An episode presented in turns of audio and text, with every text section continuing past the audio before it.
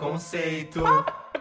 Gente, sejam muito bem-vindos a mais um episódio do Farofa Conceito, o número 101, porque assim, começou 2021 com 100, então vai ficar até fácil saber qual que é o número do episódio desse ano. Mas 101 também é muito especial por dois motivos, porque o Fábio ele tá carregado na numerologia e 101 Dálmatas, ele simplesmente adotou 101 cachorros. Mentira, foi só um, mas imagina, ele adotou uma creche de cachorros. E, e ele vai fazer um casaco de pele com que horror. Né? que horror. Ai, gente. Não, gente, não, a gente não apoia isso, tá não. tá bom? Inclusive, Fábio adotou um cachorrinho bonitinho porque ele precisava de um lar. Exatamente. Exato, ele foi abandonado e eu salvei a vida dele, assim como Pablo Vittar salvou a nossa vida. Ai, gente, perfeito. Valtinho, seja muito bem-vindo à família do Forof Conceito, como se ele fosse entender o que eu estou falando. ele é amigo da galinha agora. Exato. Eu comprei uma galinha de borracha para ele, já ir se acostumando que o papai dele é viado. Se vocês quiserem conteúdos do Valtinho brincando com a galinha no Instagram do Farofa Conceito, por favor, se manifeste, porque eu quero. Por favor, eu também quero. Eu acho que assim, é uma utilidade pública alegrar os nossos corações com isso, simples assim. Mas enfim, 101, esse episódio aqui, também é muito importante e muito especial porque nós, nós, trouxemos o quadro Quem é essa POC, mas não simplesmente trouxemos o quadro Quem é essa POC para uma edição especial. Nós trouxemos o quadro Quem é essa POC e trouxemos junto com o quadro um convidado. Sim, Farofa Conceito está chique, Farofa Conceito agora tem parcerias. Farofa Conceito, fique atento, fique atento com Farofa Conceito. Mas eu não vou dar spoiler. Você não vai dar spoiler? É para dar spoiler? Ah, eu acho que sim. Ah, então tá bom. Vai estar no título do episódio, provavelmente, é. mas enfim. o quem é de hoje é o Di Maria, um cantor nacional, bem singer-songwriter. E a gente vai bater um papo muito gostoso no quadro Criança POC. Se você não conhece a gente, é mais pro finalzinho do episódio, beleza? Fiquem atentos que com certeza vai valer a pena. Ó, vocês falaram, ai, tem gente que chorou, quem é essa POC, não sei o quê voltamos em grande estilo. Exato. 2021 tá muito bom. A gente teve o quê? O Farofa Conceito Awards, uma grande festa, uma grande noite de gala e agora o primeiro convidado de 2021 já voltando com quem é essa POC. Então, 2021 vem com grandes surpresas aí pro Farofa Conceito. Aguardem, pois vem aí. Exatamente. Então, assim, com tudo isso, eu vou agora passar rapidinho pelos nossos avisos paroquiais, que são: sigam a gente nas redes sociais, arroba Conceito, onde tem arroba, podcast Farofa Conceito, onde não tem arroba. Também se inscrevam no nosso canal do YouTube, youtube.com.br Conceito, é Farofa Conceito em todo lugar, gente, vocês já sabem. Também escutem e assinem nosso outro podcast, que é o Dossiê FC, né, Dossiê Farofa Conceito, que a gente fala, o Fábio principalmente, sobre trajetórias musicais. E onde você está escutando esse podcast, você também pode escutar o dossiê. Sucesso. E por fim, adicione as nossas playlists na sua biblioteca de streaming musical. A gente tem as playlists que, né, com os gostos aqui de cada um, que vocês já devem conhecer, que é as Preciosidades do Army, a Hot 100 do Fábio e a playlist Infinita do Jean, mas também temos uma playlist que é, não vou dizer que é mais importante, mas ela é mais assim recorrente, que é a New Music Friday. A gente atualiza toda semana com as faixas e os lançamentos que a gente vai comentar ou mencionar no próximo episódio. Então, esse episódio aqui sai na quinta, dia 21. No dia 22, dia 23, já vai ter uma playlist lá atualizada com o que a gente vai falar no próximo episódio, no 102. Então, todas essas playlists estão tanto no Apple Music, quanto no Spotify, quanto na Deezer. Então, é só ir lá, adicionar e sucesso. Sucesso. Certo? And see, certo. ouçam Farofa Conceito, gente. Exato. E aí, então, vamos agora com tudo para o nosso primeiro quadro, que é o. Você não pode dormir sem saber. Gente, começamos o Você Não Pode Dormir Sem Saber. O Enem desse ano já foi. Na verdade, do ano passado, né? Agora vai ter um outro Enem, provavelmente no final do ano, não sabemos, não há regras, não há regras. Mas aqui é o lugar que você se informa sobre a parte de atualidades da FUVEST, do Enem e da faculdade que você quiser prestar aí vestibular. Porque a gente vai falar tudo o que acontece no mundo do entretenimento mundial e também no Brasil, que a gente sabe que é um lugar muito peculiar. Inclusive, vou começar com uma notícia muito Brasil e muito peculiar e muito entretenimento e em algumas culturas também esportes. Ronaldinho Gaúcho investe no trap em rolê aleatório, música inspirada em meme. Não apenas um meme, mas também uma situação aí que ele teve em outro país. Ele não tava preso? Pois, Pois bem. é, meu bem, pois é. Como assim? O G não sabe, ele só leu a notícia, a manchete, ele não leu. Ah, é, sim. Mas eu acho que ele já foi solto, gente. Eu não faço ideia. Ah, eu tá achei que bom, eu não ia né? responder. Se ele tá em Tel que ele já foi. né?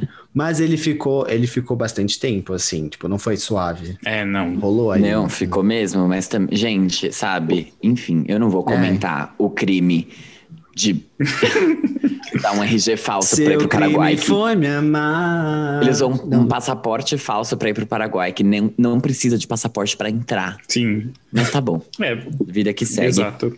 Gente, enfim, faz 20 anos aqui, foram recém-completos, os 20 anos do Rock in Rio de 18 de janeiro de 2001, que trouxe o maior encontro de teens da história do Brasil, com o seu line-up de Britney Spears, Sandy e Junior e NSYNC na mesma noite. Foi a primeira vez que a Britney veio para o Brasil e deu início aí à era de gays Smart Fit, que a acompanham até hoje, se você for lá no Insta dela, quando ela posta vídeos girando na tamanca. Ai, gente. Escritor Dan Brown assume que precisa de aulas de interpretação de texto após comprar duas caixas de milho de pipoca na Amazon. Duas caixas com 24 quilos de milho. Nossa, friend, ele Talvez ele escreve precise tão de um bem, né? Precisa, é, Ele- precisa de aula de Ele interpretação de leu texto. two boxes of popcorn, mas o que, que significa boxes? É uma ou é uma caixona? E no caso era uma caixona, então. É, existe o, o volume, né? Exato. Bom, falando em volume, a Shakira vendeu todo o seu volume de catálogo musical com 145 canções. Eu achei essa notícia um pouco curiosa em um momento que os artistas tentam não vender o catálogo. Mas enfim, a Shakira sabe o que faz, ela é uma grande empresária. Exatamente. Pra que que ela precisa das músicas se ela já tem um perfume que é vendido pela Jequiti? Fábio. Sabe? Assim, não tem motivo pra ela continuar ganhando dinheiro em cima das músicas. O Dangerous Woman, o álbum da Bibi Perigosa dos Estados Unidos, passou aí os 4 bilhões de streams no Spotify. E isso faz com que ela seja a única artista feminina a possuir três álbuns com essa marca na plataforma. Pegando o gancho, não é minha notícia, mas parece que o, o Drake, ele bateu algum recorde de número de bilhões de streams. 15 bilhões de streams no total. I don't know, não vi a notícia, gente, desculpa. A minha notícia é completamente nada a ver. Glória Pires abandona o WhatsApp e avisa, abre aspas, falem comigo por e-mail. Ai, ai. A era Future Nostalgia está viva e continua rendendo muito pro terror da OMS, conhecido como Dua Lipa. Ela anunciou que vem aí mais músicas numa edição inédita do álbum. Animados?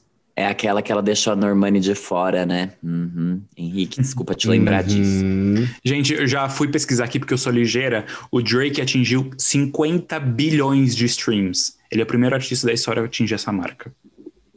Impossível. Se o mundo tem só 7 bilhões de Lovatics, não tem como ele ter atingido esse número. É impossível. Ai, gente, eu amo minha classe. Bom, fez aí um ano do lançamento do álbum Manic e pra comemorar, a Rose decidiu esfregar na cara das inimigas dela todas as certificações que o álbum tem ao redor do mundo, incluindo o seu tão comemorado certificado de diamante no Brasil. Essa daí. Foi uma ironia, o tão comemorado, porque ela não comemorou nada. É, mas. Esse álbum. Mal promoveu e fez tudo isso, né? Imagina se tivesse promovido.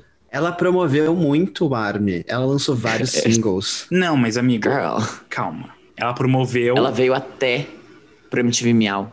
É, É verdade, gente. Eu tinha esquecido ela promoveu disso. horrores esse álbum. Nossa. Tipo, ela fez clipe, ela, ela, ela foi em premiações. Lembra quando ela lançou Graveyard no VMA? Que, tipo, ela fez aquela obra Então, lá, mas tipo, foi do VMA legal, retrasado, tinta. né? Foi 2019. É, É, então. mas é que Mas se ela tá álbum... promovendo há três anos, o Não, problema é, é, é dela. que isso, na verdade, esse era o meu ponto. Ninguém deixou eu falar que aqueles, né? Mentira, eu me embabanei todo. Não, mas eu acho que pós-lançamento do álbum, ela promoveu muito menos do que ela tinha promovido antes. É isso que eu queria dizer. E isso de fato aconteceu, certo? É, porque veio uma pandemia aí de uma tal de Sim. coronavírus Uma, uma, que não permitiu uma coisa aí. Mas ok, enfim. que as mulheres saíssem de casa e nem os homens. Mas ela, ela... Enfim, esse álbum ela promoveu bastante. Sim. O flop vem. Paola Carosella deixa o time de jurados do Masterchef Brasil. Gente.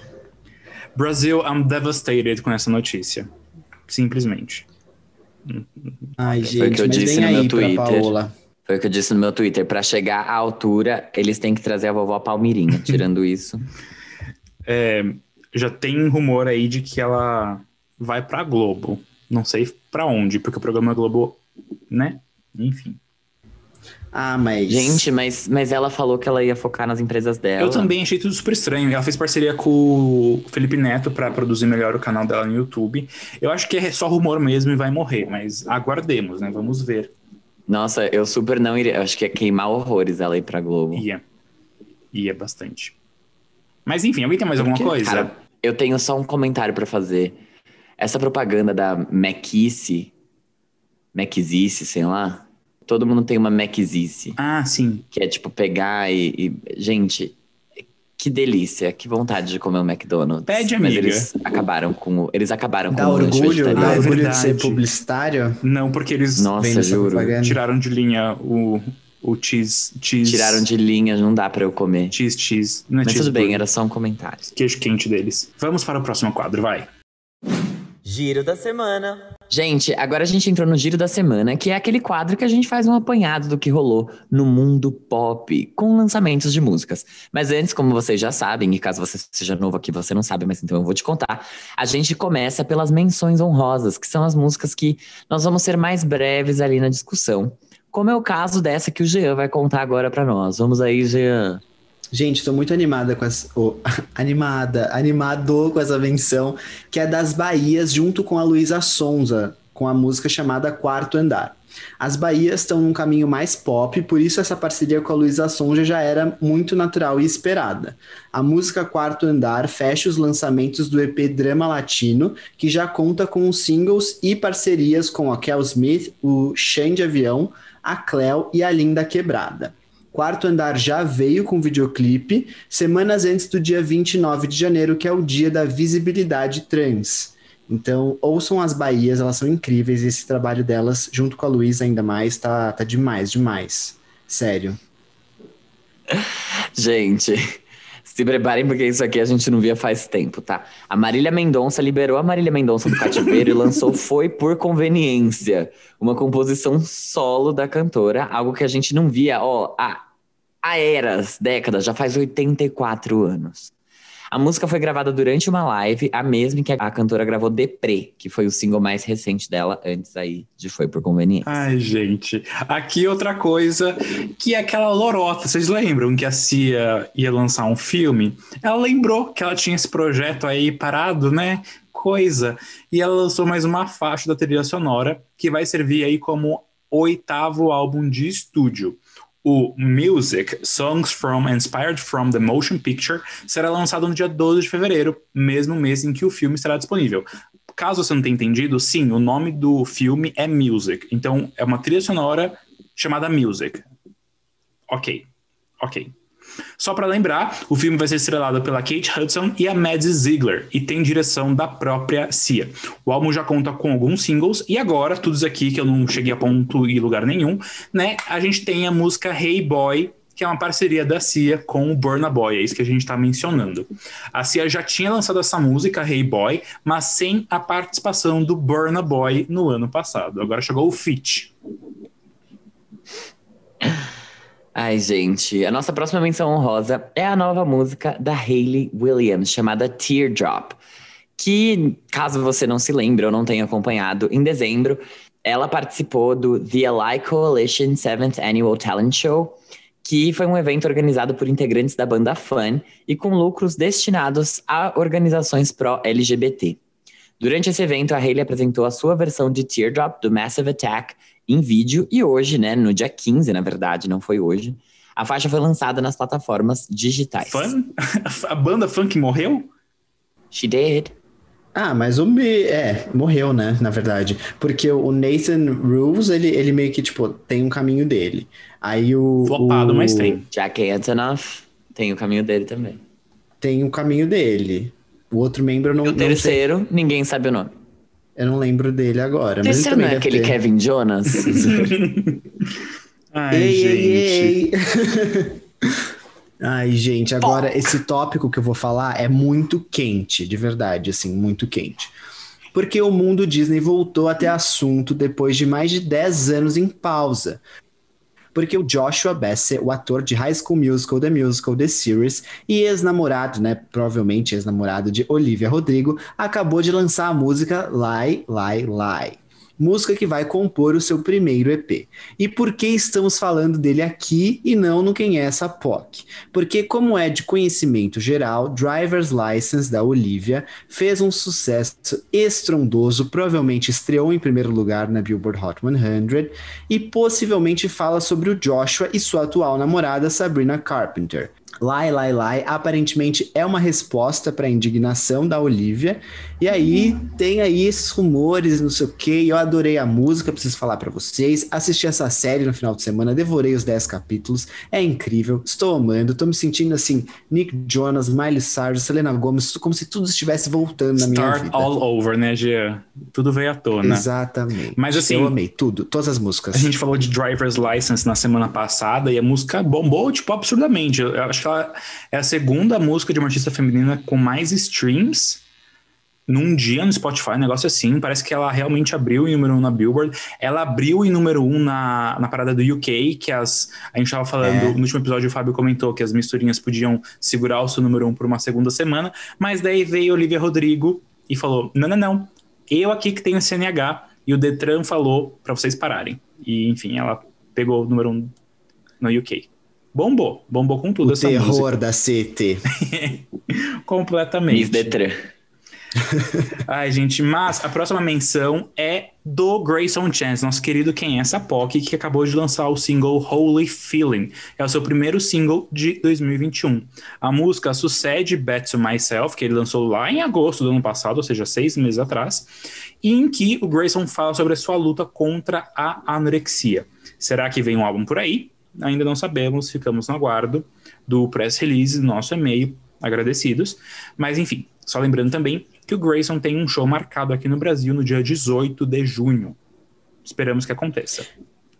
E Grayson, não esquece de mandar uma DM pro Fábio também, ele está esperando. Sim, Ui, sim. não vou dizer nada, vou ficar quieta. Ele é cristão. Eu sou. Gente, a nossa próxima menção honrosa é desse remix que nós não estávamos esperando. Não sei se vocês estavam, mas a gente não tava. Que é da Ariana Grande, né? Que começou o trabalho de 2021 com um remix de 34, 35, com ninguém menos do que Megan Thee Stallion e Doja Cat.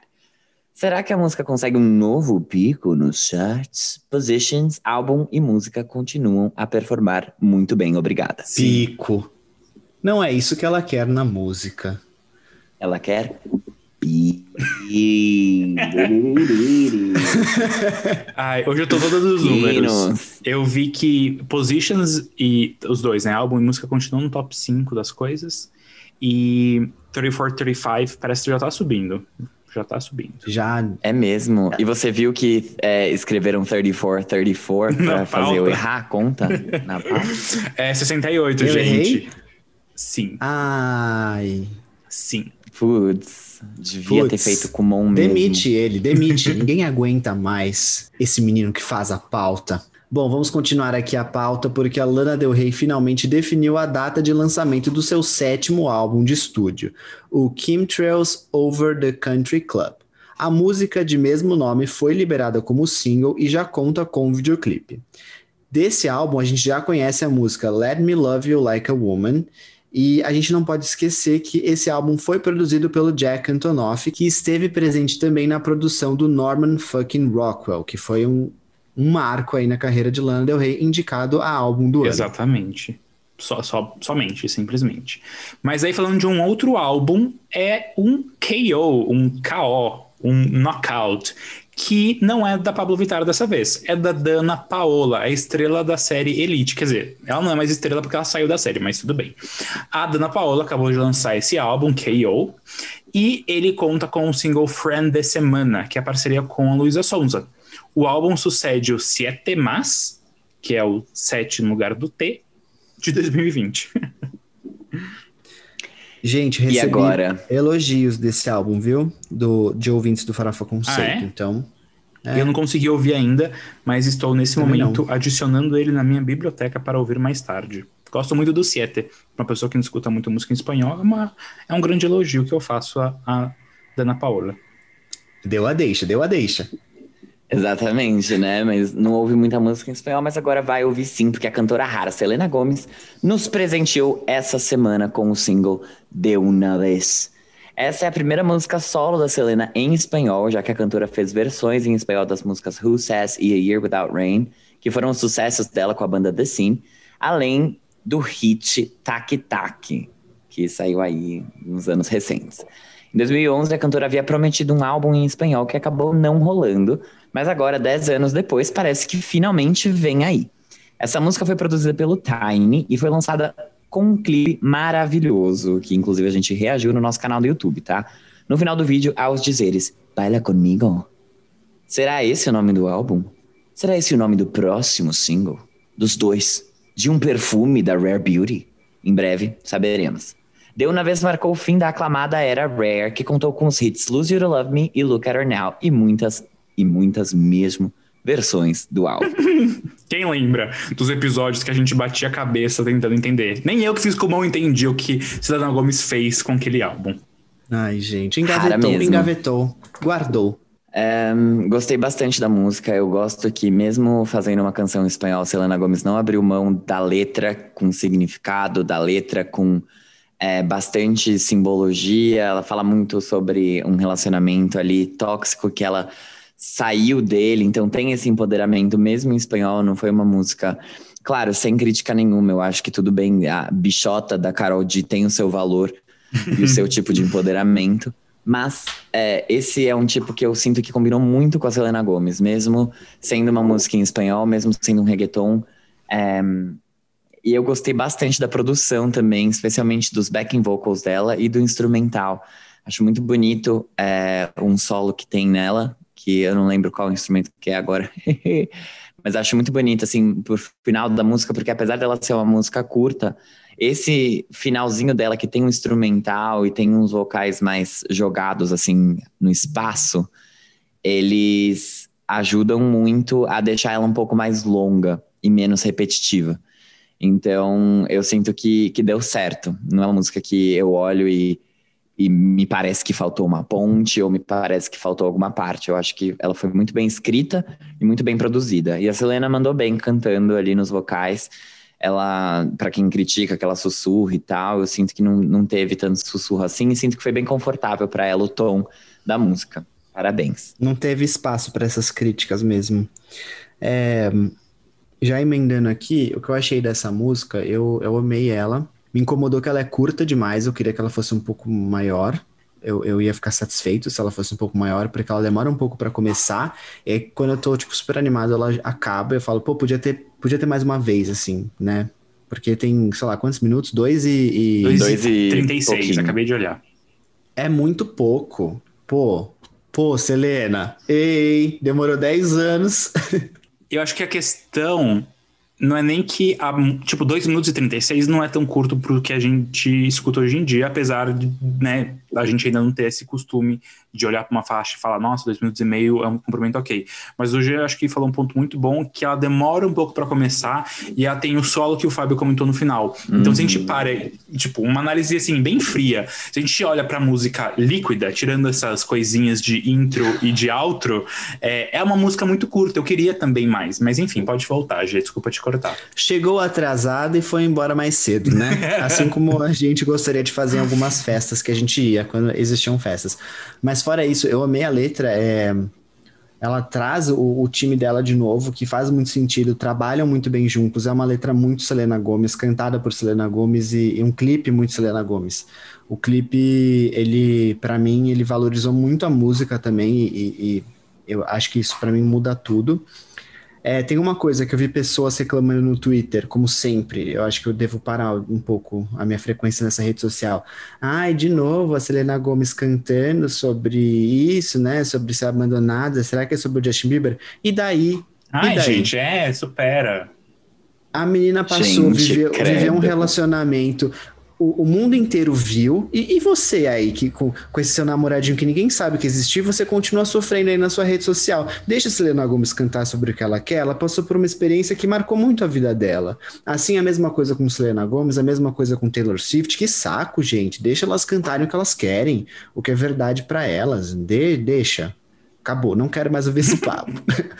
Então, eu amei, é, é, é, isso que eu tenho para dizer, assim, adorei também, concordo com o que o Fábio falou, é, as pessoas estavam esperando talvez um reggaeton um pouco mais genérico, é, não genérico, mas enfim, vocês sabem. E aí a Selena foi lá e quebrou as expectativas, lançando uma coisa muito Selena Gomes. Muito Selena Gomes. Eu também, como eu acabei de falar, não escuto muito faixas em espanhol. E o que quer que isso se torne, seja um EP, seja um álbum, eu vou escutar porque eu gostei muito de Uma Vez. Eu acho que a Selena mostrar esse outro lado e, tipo, parar e fazer um projeto em espanhol como ela nunca fez, mostra mais ainda da versatilidade dela como artista, que a gente sabe que ela tem ali, né? Ela é atriz, ela é empresária, ela tem um reality show de comida, não um reality show, né? Tipo, sei lá, um mini doc que ela tem. Cozinheira. Exatamente. Então, assim, tem uma linha de beleza, ela faz tudo e continua fazendo tudo muito bem. Eu fico realmente chocado com, com isso. Gostei muito da faixa, a letra. Eu gosto, eu gosto dessa letra empoderada. Foda-se se é sobre o Justin Bieber, foda-se sobre quem é a faixa. Assim, o que... E a gente nem sabe se é, é né? Pode... Tipo, as pessoas claro assumem. que não. Exa gente, Ai, gente, ela já fez bastante terapia. Exato, deu, ela né? pode estar falando de tanta coisa que não só um relacionamento. Ela pode estar falando, nossa, tô aqui pensando de muitas coisas. Mas enfim. De família, de, de, de várias coisas, de várias exato, coisas. Exato, exato.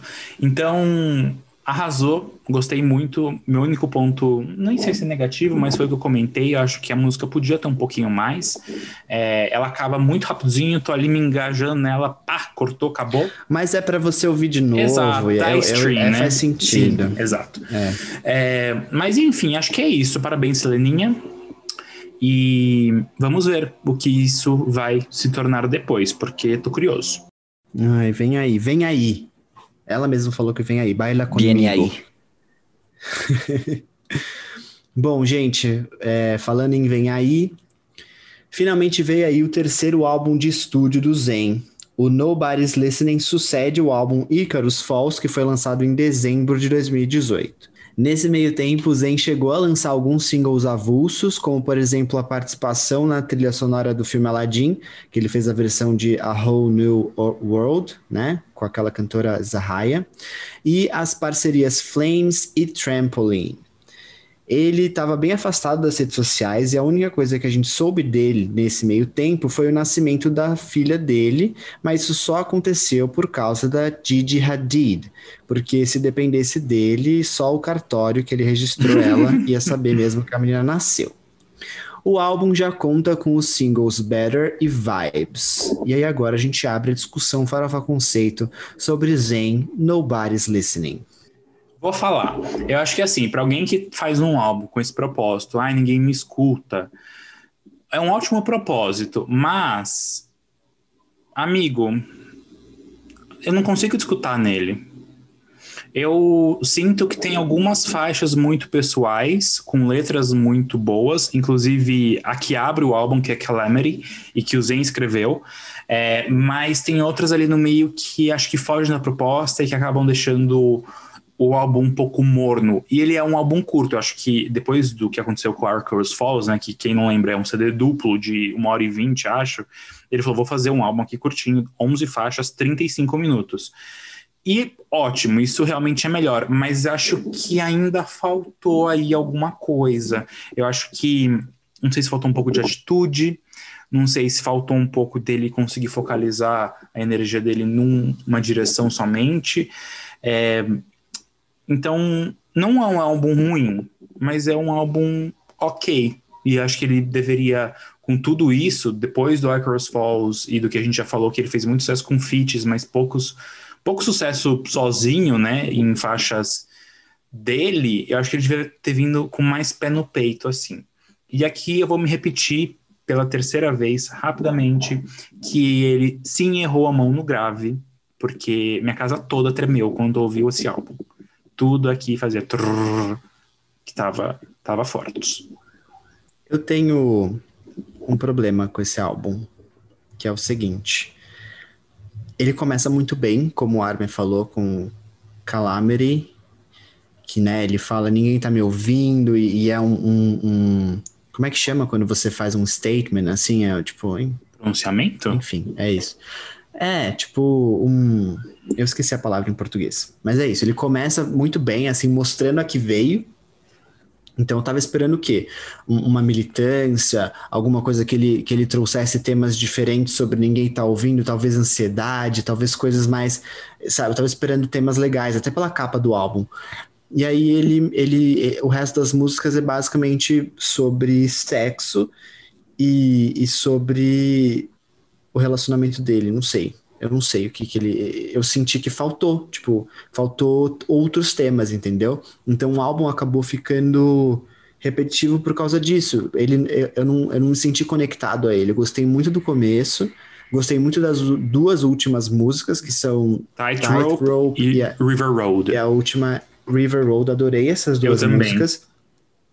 E o álbum, é o que o Armin falou, o álbum não, não é ruim, eu gosto, de, eu vou ouvir muito porque eu ouço Zen, mas eu, eu não gostei da... Não é que eu não gostei, eu acho que, que ele trouxe um propósito legal e não entregou no meio do álbum, que era trazer mensagem, trazer um impacto aí que faltou. Então é isso, assim, eu senti um álbum que ele, ele passa, passou, me passou batido por causa disso, por causa da mensagem. E não entendi é, alguns, alguns veículos, tipo a Rolling Stones, falando que.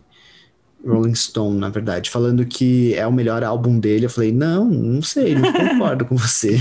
Eu acho que o Mind of Mine continua sendo um ótimo álbum, eu amo esse álbum, porque ele veio com bastante personalidade, veio com bastante força, e aí eu acabei sentindo um zen meio recuado, assim, meio, meio contraído, assim, parece que ele tá muito senti ele muito preso a esse relacionamento e parece que ele, não sei.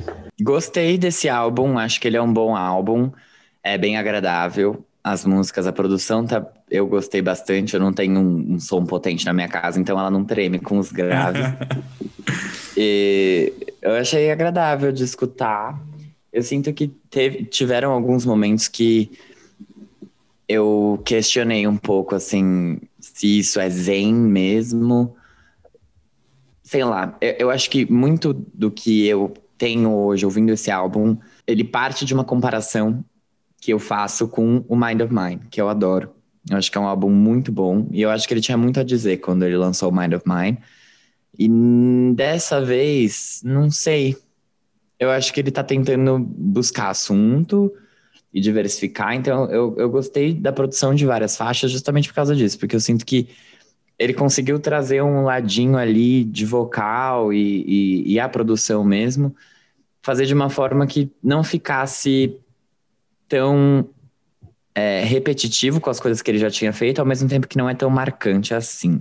Você consegue escutar o álbum de cabo a rabo tranquilamente e não vai ter nada ali que vai super chamar a sua atenção. Ele tem faixas que são boas, sim, não tem, tem nenhuma faixa que é tipo que você olha e fala, nossa, isso aqui é ruim. Não, não tem. Mas eu sinto que ele é um ficou... bom álbum. É, é um bom álbum e tá ok, sabe? É isso, ele não foge muito disso. Não sei, olhando assim pro Zen, eu sinto que é uma pena que ele esteja tão apagado, sabe? Sim. Eu acho que ele poderia mais. E ele. Eu concordo, assim, eu, eu, eu fico chateado. Não, não bem chateado, assim. Eu senti que esse álbum faltou, faltou assunto, faltou tema como é, você falou. Foi até o que eu falei semana trouxesse... passada. Faltou o fator X do Zen. Tipo, ele não brilha, né? E ele brilha, a gente sabe que ele brilha. Sim. E aí, é, não sei, não sei. É real, assim, eu achei que os assuntos que ele trouxe foram tipo, tá bom, tudo bem, Zen, a gente já ouviu você falar isso, a gente já ouviu você cantar sobre isso, é, e ele começou um começo tão triunfal, assim, eu achava que ele ia trazer tanta coisa e não trouxe. Você falando da carreira, né, não Uhum. Não, não, Sim. do álbum. Do álbum. Isso também, da carreira também.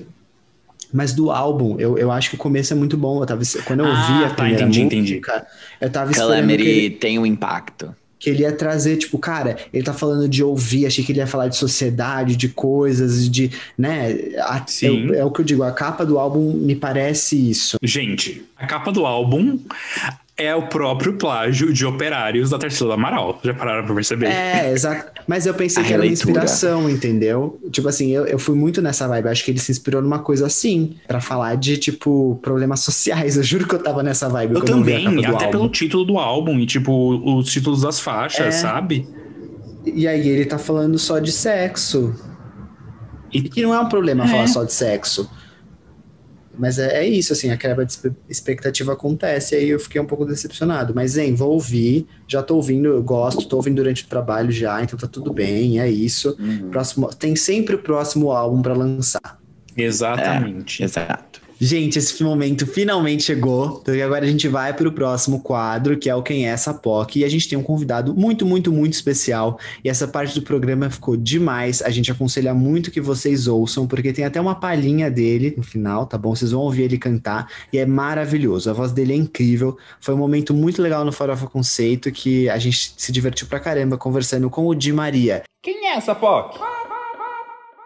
Gente, voltamos ao Quem é essa POC em 2021, a primeira vez que vamos ter esse quadro. Eu falei pra vocês que a gente não ia demorar muito a voltar com ele e a gente volta em grande estilo. A gente tem um convidado muito especial que a gente tá muito feliz de entrevistar ele. A gente tava batendo um papo aqui antes e tá muito legal aqui essa energia, que é o Di Maria. Bem-vindo, Di Maria.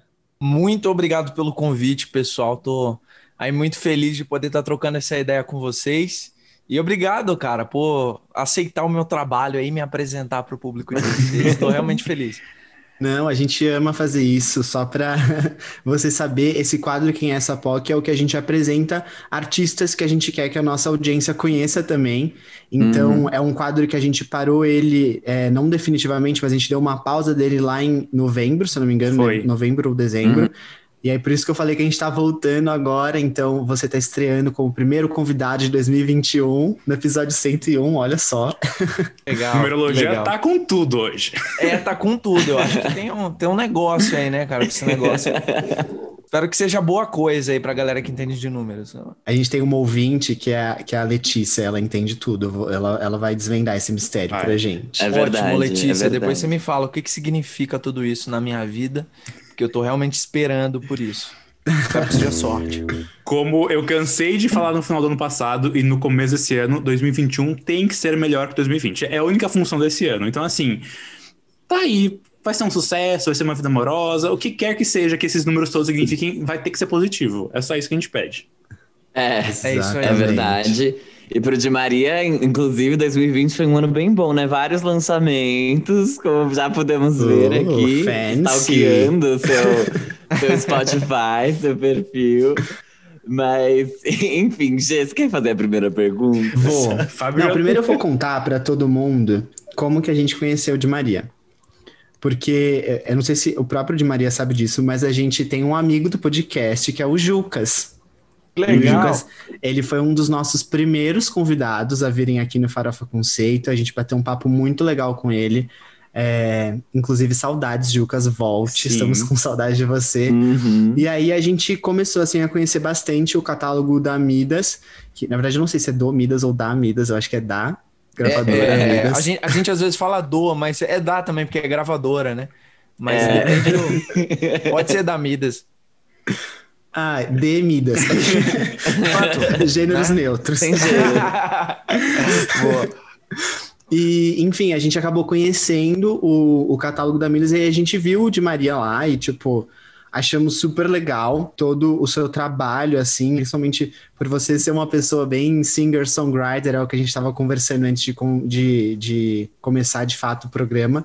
Mas antes de, enfim, tudo isso que a gente vai falar daqui pra frente, a gente tem que perguntar, né? Quem é o de Maria? A gente sabe que você é de Belém do Pará, mas aí o resto eu queria que você contasse pra todo mundo, né? Nada melhor do que as pessoas ouvirem de você do que eu, que, Essa que é- fica engasgando aqui na fala.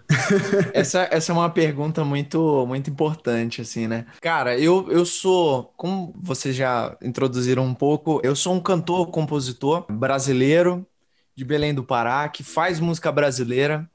que tem verdades que ele gosta de colocar dentro da sua música, que veio para São Paulo nos últimos dois anos em busca desse sonho e tem vivido intensamente tudo isso. De Maria é isso, é um cantor, compositor brasileiro, sonhador, que tem uma mensagem, tem algo para passar para as pessoas e que espera alcançar esse objetivo, assim. Já está. Já está, Já está no Farofa Conceito. Mas, ó, eu acho que tem uma coisa, assim, que a gente... Obviamente, todo mundo gosta de saber, mas é que como que começou essa sua relação com a música? E até quais foram as suas influências mais, talvez, relevantes nesse processo como um todo? Eu vi que você chegou a cantar na igreja também, a ter banda, mas como que Sim. foi isso para você? Como que isso chegou, assim, em você? Eu lembro assim que eu não sei exatamente como é que funciona essa coisa da música, se a gente aprende, se a gente nasce com ela, é uma dúvida que eu, eu ainda tenho. Mas é, na minha vida foi. A música ela sempre fez parte, então eu, eu não me lembro de um dia que eu não tivesse a música comigo. A minha primeira lembrança assim, da infância, uma das minhas primeiras lembranças é eu fazendo show dentro de casa. Eu, meus pais, eles comumente é, é, tinham alguns amigos que vinham visitar e aí eu fazia show dentro de casa. Então é, eu pegava uma folha de papel, eu desenhava um cartaz e saía grudando na parede de casa, sempre quando tinha visita. Já e divulgando. Aí, é, já divulgando, já era um publicitário ali, né? Publicitário. o próprio scooter dele mesmo. Exato. Sempre foi um cara assim, visionário, né? Brincadeira. Aí, cara, eu, eu fazia o cartaz e eu fazia os ingressos. Eu cobrava, eu fazia os ingressos pequenininho no, no, no papel A4 cortava e saía vendendo para os amigos dos meus pais, para minha família, que tava todo mundo que tava Gente, em casa. Gente, que chique. Empresário e aí real. eu ia para eu botava o horário, falava assim, ó, lá na sala tá o horário e tal. Isso eu tinha uns quatro anos de idade, assim, Tem gente que veio para ganhar mesmo, né? Porque além de ser é... artista, já veio para ganhar dinheiro ali. Não, é, ali eu já, eu já encarava que o negócio era profissional, entendeu? E era sold out sempre, sofá lotado, era impressionante, cara. Impressionante sucesso que eram esses shows. Lotus Tour aqui não. não, é, assim, é, é uma coisa de louco você pensar assim, como uma criança que já tinha música de uma certa forma. E aquilo ali eu, eu sinto já era em mim essa música, né, desde muito cedo. Depois eu, eu participei de, de coral da igreja, eu lembro que tinha coral de, de Natal, da minha igreja em Belém, que é, é, faziam ali, eu sempre estava por ali, absorvendo a música, tudo que rolava. Na infância eu também tive banda no colégio, eu sempre fui aquele cara muito envolvido com, com música, de uma forma geral. E aí, na, eu acho, acredito que na adolescência a gente vai desenvolvendo mais nosso ouvido, né? Vai ouvindo mais coisas e achando a forma da gente se expressar. E aí eu uhum. fui ouvindo muita coisa. Eu, eu, encaro que existem vários culpados, assim, de eu ser o que eu sou, né? Vários artistas culpados. Eu tenho uma, uma influência muito grande da música brasileira, tipo, de, de ouvir é, Caetano, eu via Djavan, eram caras, assim, que uhum. sempre foram influências para mim. E são caras do violão, da voz. E dos gringos, eu sempre gostei muito de John Mayer. Ele era o cara que foi meu herói, assim, da, da adolescência.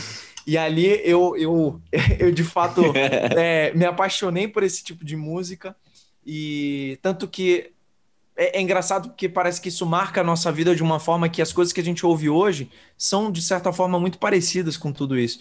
Então eu diria que é isso, assim, foi esse o meu berço musical, foi mais ou menos essa, esse o meu começo. Ah, tá explicado então de onde veio esse singer-songwriter, né? É, é, exato. Boas influências, inclusive. Pegou dos. Olha só, gente grande, né? John é, Mayer, é, Caetano, grande, eu, sempre... eu amo. Ai, Javan. E, tipo, desde pequeno foi super natural, mas teve, teve algum momento que você virou e falou: é isso que eu vou fazer? Ou sempre tinha aquela voz no fundo da cabeça que, tipo, ah, ah vou ser artista, vou viver disso, quero lutar pela minha música. Você fez publicidade, né? Isso é Isso. uma coisa também que é. nossos ouvintes vão adorar saber. Mas é. assim, entre fazer publicidade e, e, seguir a música, assim, como é que foi essa decisão, essa escolha?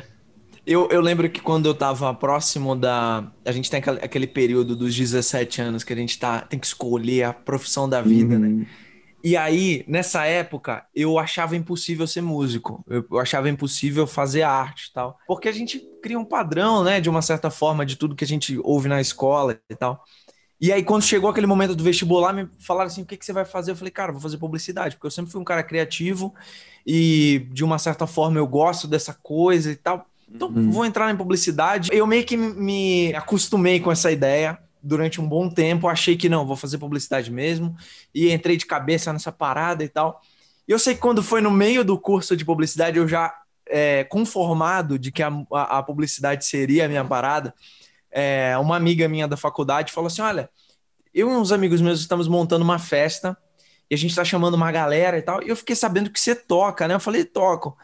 Aí ela disse assim: Que tal, que tal você tocar? A gente não tem ninguém para poder fazer parte dessa festa. Aí eu falei, cara, pode ser, mas eu não tenho banda, não tenho nada, faz tempo que eu não, não, não faço alguma coisa assim. Ela disse, não, ah, vamos, vamos fazer uma parada, eu vi você cantando, você é bom nisso. Eu falei, beleza topei, chamei uns caras que eu conhecia da música. Eu nem conhecia muita gente, mas eu tinha um amigo baterista que era amigo meu. Eu falei assim, cara, junta mais um cara aí para tocar baixo, guitarra e vamos, vamos fazer um, um, som aí com essa galera. E cara, eu lembro que essa festa lotou de gente assim. E antes de eu subir no palco ali, eu, eu tava olhando aquele pessoal e eu, eu falava assim, cara, eu não queria estar tá aqui, eu queria ser mais um que entra nessa festa e, e tá aqui se divertindo. Eu não queria ser o, o, responsável pela diversão das pessoas, sabe? Eu tive um momento de crise com relação a ser o cara do palco. Só que quando uhum. eu subi ali naquele palco, eu toquei, eu me diverti com a galera, falei, caramba, é isso aqui que eu quero fazer. Tipo, não é. A, a publicidade foi legal e tal, mas olha só que, que louco, né? Eu tentei fugir por um, por um período, mas a música me encontrou, entendeu? É, uhum. Às vezes a gente fica perseguindo alguma coisa, mas a música estava me perseguindo também. E eu, eu lembro que a partir desse momento, cara, nada, as coisas não pararam para mim. Eu meio que, a partir dessa festa, eu comecei a tocar em muitos eventos em Belém.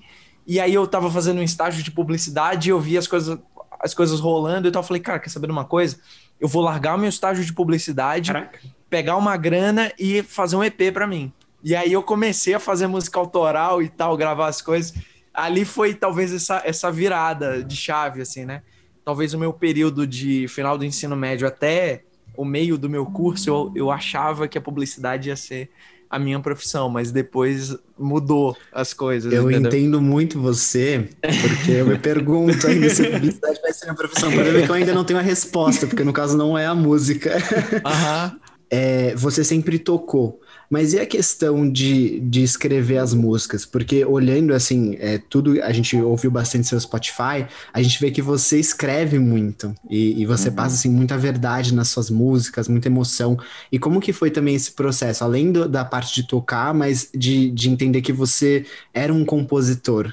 Quando que isso rolou assim? Rolou, assim, eu lembro no meu ensino médio eu já fazia algumas músicas. Tipo, eu tinha, eu tinha uma, uma banda que eu tocava com os meus amigos, eu sempre escrevia alguma coisa, a gente improvisava umas coisas loucas lá. Eu escrevia a música para as minhas crushes, assim, para conquistar aquela menininha lá. E aí eu, eu sempre, eu sempre tinha, tinha esse, essa carta na manga, né, com, com relação à composição. Mas eu, eu não achava que eu era bom exatamente, sabe? Eu não achava que eu era, sei lá, digno de mostrar aquilo para alguém e as pessoas acharem legal. Eu não tinha muita confiança nisso. Mas é, quando eu comecei a, ficar, a tocar nesse período da faculdade, eu comecei a tocar nas festas, comecei a tocar para uma galera, eu fui vendo que o pessoal ia gostando, aí eu comecei a inserir mais das coisas que eu escrevia. A escrita sempre foi algo muito presente para mim. Voltando até a um pouco a essa origem criativa, digamos assim, além de eu fazer shows quando eu era criancinha, eu lembro que eu fazia até história em quadrinho para os meus amigos de, de, de, colégio e eu escrevia histórias desde, desde criancinha, assim. Isso eu tinha 6, 7 anos, eu escrevia e vendia também. Tinha esse, né? tinha esse ponto. Então, eu acho que a escrita sempre teve essa parte em mim, assim. Até que eu acho que eu fui ganhando um pouco mais de confiança, confiando naquilo que eu, eu, eu escrevia e, e sendo muito sincero com a, com a minha composição, com tudo mais. E eu acho que foi meio isso, entendeu? E, e hoje em dia eu vivo das minhas composições, assim, né? Eu lanço aquilo que eu escrevo e eu não me arrependo assim de ter feito essas decisões meio malucas aí, mas muito naturais. Né? ah, isso é muito bom. E acho que até assim, por você escrever de fato, dava um medinho, tipo um friozinho na barriga, especialmente no começo. Porque quando você escreve é uma coisa que geralmente, né, é tão pessoal ou é alguma coisa que, óbvio, você consegue escrever alguma coisa só por escrever, mas especialmente nas suas músicas dá para ver que tem muita emoção ali, que é uma coisa bem carregada de sentimento e, e isso te dava medo no começo, assim, quando você começou a, a compor primeiro e mostrar a sua música para as outras pessoas, Ou você já tava mais, não, eu já decidi, é isso aqui, eu não tenho vergonha não, vai, vai ouvir, vai gostar sim, e acabou. Então, eu, eu acho que existiam duas coisas aí. Talvez é, eu, eu não tinha. Eu fui ganhando confiança a partir de quando eu vi as pessoas gostando da, daquilo que eu escrevia. Uhum. Só que talvez as músicas que eu escrevi no início elas não expressavam o todo que eu gostaria. E é meio que talvez uma proteção do compositor escrever sobre temas ou coisas que mais ou menos todo mundo vai gostar, mas não se abrir tanto. Relacionáveis. Não né? demonstrar tanto. É, é uma coisa mais aceitável. É, amplo assim, né? É, é uma, é, você fica meio na zona de conforto ali. Só que depois eu fui percebendo que eu falei assim, cara, quanto mais verdadeiro eu for, é melhor para mim. Então eu, não, eu Uhum. não preciso ficar escondendo ou, ou blindando um determinado assunto, de- blindando alguma coisa da minha vida, porque eu não devo falar disso ou daquilo. Eu resolvi simplesmente ser sincero. E isso é uma coisa que a gente vai ganhando com o tempo, né? A gente vai ganhando confiança e, e sendo o mais genuíno possível de acordo com o tempo. Então, eu não tive esse, esse medo no caso de mostrar minhas músicas, mas eu já tive uma certa, um certo pé atrás com ser 100% sincero, né? Mas hoje em dia eu não tenho essa, eu escrevo aquilo que eu, eu sinto e, e ponto. Ai, demais, ainda bem. E você comentou que você tinha decidido que ia gravar um EP seu, e aí você acabou lançando, né, algumas músicas como artista independente ali naquele momento, e aí depois chegou a Midas na sua vida. Como é que foi esse contato? Como é que você conheceu também, né, o trabalho da Midas? Eu sei que o Rick Bonadio é uma pessoa que, enfim, ele vem antes até, né, o nome dele é uma pessoa bem Aham. icônica. Mas como é que foi, assim? Como é que rolou o contato entre você e, e o estúdio, e aí o contrato e tudo que vocês fizeram juntos, já que sua discografia já tá, ó, incrível tá bem aqui. recheada, né? é. Eu, eu acho que é, é, quando eu lancei o, o meu EP, eu tinha largado esse trabalho que eu tinha, né? Era. Eu tava, tava trabalhando numa agência, eu fazia a parte de criação, redação, eu fazia a parte de Uhum. redação e alguma coisa de design para web, assim. E aí eu Temos larguei aqui um tudo. redator, então, Exato. mesmo, É, né? Exato. Exatamente. Eu tenho, tenho- eu tenho tudo isso. E Eu lembro que eu fiz o meu EP e aí eu fazia alguns shows pequenos na cidade, só que esse meu EP começou a rolar, porque eu conhecia bastante gente da faculdade. E aí eu ia mostrando as músicas, o pessoal foi conhecendo, Rolou conhecendo, super seu conhecendo. EP. Rolou super. Eu vejo as pessoas Foi. perguntando até hoje na internet: cadê o Exato, EP? exato, exatamente. E, e meio que Belém, Belém, de uma certa forma, assim, a galera que gostava de música visitava os lugares onde rolava música autoral, a galera foi conhecendo e aí eu, eu marquei um show de lançamento. Marquei um show de lançamento num teatro, fui extremamente ousado. Eu marquei num teatro que cabia tipo 200 pessoas, assim. Ó, E, cara, lotou o teatro, assim. A gente, Sabia. a, a gente a- a- ultrapassou a capacidade do, do teatro, fez uma, foi uma loucura, assim. E aí todo mundo sabia todas as músicas do EP, a galera sabia cantar tudo. E aí teve um. é, é, eu lembro que eu tinha um amigo na faculdade, o Pedro, que ele, ele era muito bom de fotografia e vídeo, né? Aí eu falei assim, mano, eu não tenho como te pagar, mas é, se der um lucro aqui nesse show e tal, eu vou te dar alguma coisa, eu vou ver ainda como é que vai ser. Mas você tem como fazer um material pra mim lá e tal? Ele falou, bora, mano, super top e tal. E aí ele foi, gravou umas imagens lá e é, gravou um vídeo de, de uma das músicas, assim. Ele gravou tudo, mas uma música em específico que era a que a galera mais gostava, ele gravou. E, e, na real deu tudo errado, né? Porque a, a- o áudio a gente não conseguiu gravar, a gente só tinha a câmera do Pedro gravando. E quando ele me, e ele de- demorou muito pra me mostrar, porque ele falou assim, mano, não deu certo, o áudio não, não pegou. Da... E foi um show incrível, né? Mas não deu certo a captação de áudio. E aí eu falei, não, Posso mano, falar me que eu mostra. mais gosto? Ah, É que eu não sei se eu posso falar o nome das músicas do EP. Mas é que eu mais gosto é Rosa dos Ventos. Rosa dos Ventos, é, essa é a música. Essa é a música que a Imaginei galera mais gostava. E, cara, essa música, a galera cantava o refrão comigo e tal. Foi muito bonito aquele momento. E o Pedro gravou isso, foi algo muito especial, assim, só que a gente não tinha o áudio. Ele demorou muito pra me mostrar, porque ele falou assim: deu errado, cara, não consegui. E aí eu falei: não, mas me mo- me mostra como ficou o vídeo. E o vídeo tava lindo, velho, só que com o áudio da câmera. Aí eu falei: não, velho, vou postar do jeito que tá. Deixa assim mesmo e tal, vou postar do jeito que tá, não importa. Fui, peguei um minuto daquele vídeo ali, postei no, no meu Facebook e no Instagram na época, e aquele vídeo chegou no pessoal do Midas. chegou no, no, no IR do, do Midas, que, era o, que é o cara que Uhum. contrata, que é o meu produtor até hoje, junto com o Rick, que é o Fernando. Ele viu e me mandou uma mensagem. Eu tava vindo para São Paulo arrumando minha mala. Eu tava em Belém arrumando minha mala para assistir o show do John Mayer aqui em São Paulo. Nossa, E aí- Ah, o de, qual foi? O de, O, o de, o último que teve do The o Search de for Everything, né? 2018 É, 2018. ou 17. E, não, 2017. Outubro de É. 2017. Eu tava lá no Allianz. Você tava lá no Allianz. isso, isso. olha Você isso. tava na pista? Eu- não, eu tava na arquibancada, uma pena que eu não tava Ah. na pista, cara. Mas esse show foi incrível. Eu fui Foi sozinho incrível, nesse show. incrível, incrível.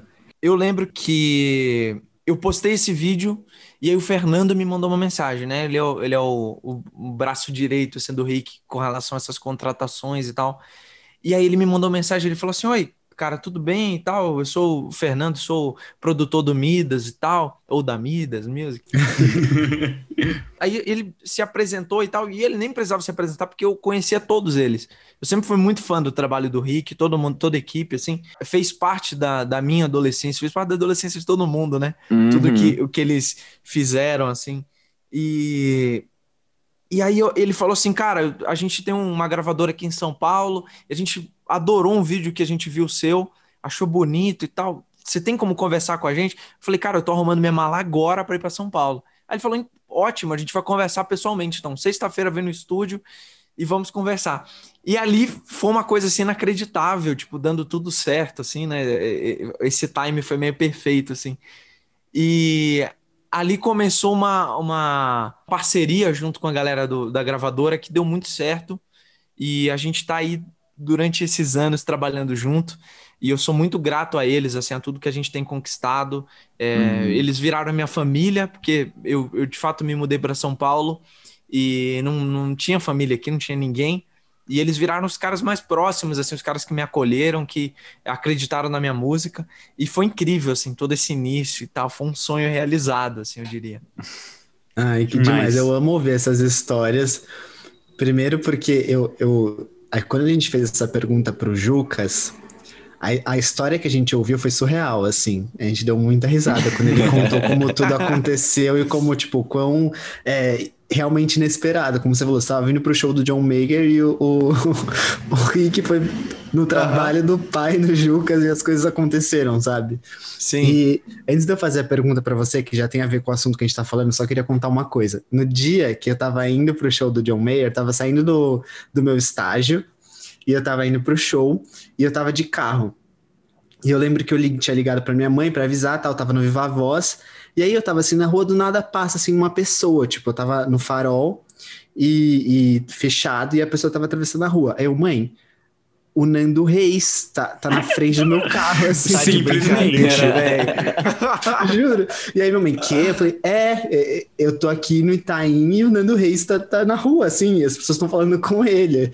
Ela, ah, eu acho que ele mora aí no Itaim. Foi um Nossa. fato, assim, esse dia foi, foi- me marcou muito, É além um, do é um dia épico pra caramba, né? Você pensar que você vê. ah, vou ver o John Mayer e você vê o Nando Reis na rua. Sei lá, ele tava indo comprar um pão. Sei lá, não sei o que, que É. ele faz, né? E aí, no mesmo dia, você tava vindo para São Paulo aí, sabe? Que loucura, Gente. que loucura. Um dia realmente icônico. Foi, foi um dia Mas- especial pra todo mundo. Exato. Foi Aham. muito. Tudo aconteceu.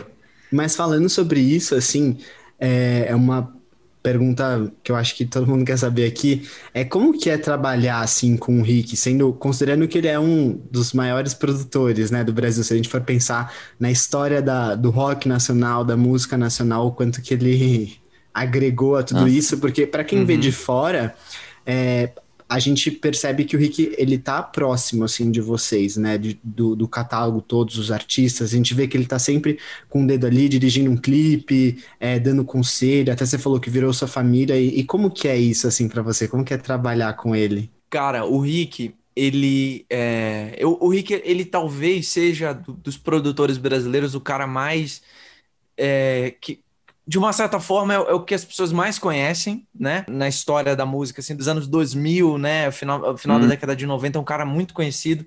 E as pessoas têm muitas histórias sobre o Rick, de uma forma geral, tem muitos ah, Mitos, impressões, assim, mitos, é, mitos é uma boa palavra. E, e ele é um cara que eu, eu sempre respeitei e tal, sempre tive um- uma admiração muito grande por ele. E eu lembro que quando eu eu, eu não me considero um cara exatamente nervoso para as coisas. Eu sou um cara muito tranquilo. Apesar de ser, eu me considerar tímido, mas eu não tenho, eu não tenho tanto medo assim de ah, canta aí tal, não tenho tanto medo. Mas eu lembro da primeira reunião que eu tive com o Rick, ele, eu tava com meu violão, né? Aí ele lá, ah, legal seu trabalho, não sei o quê.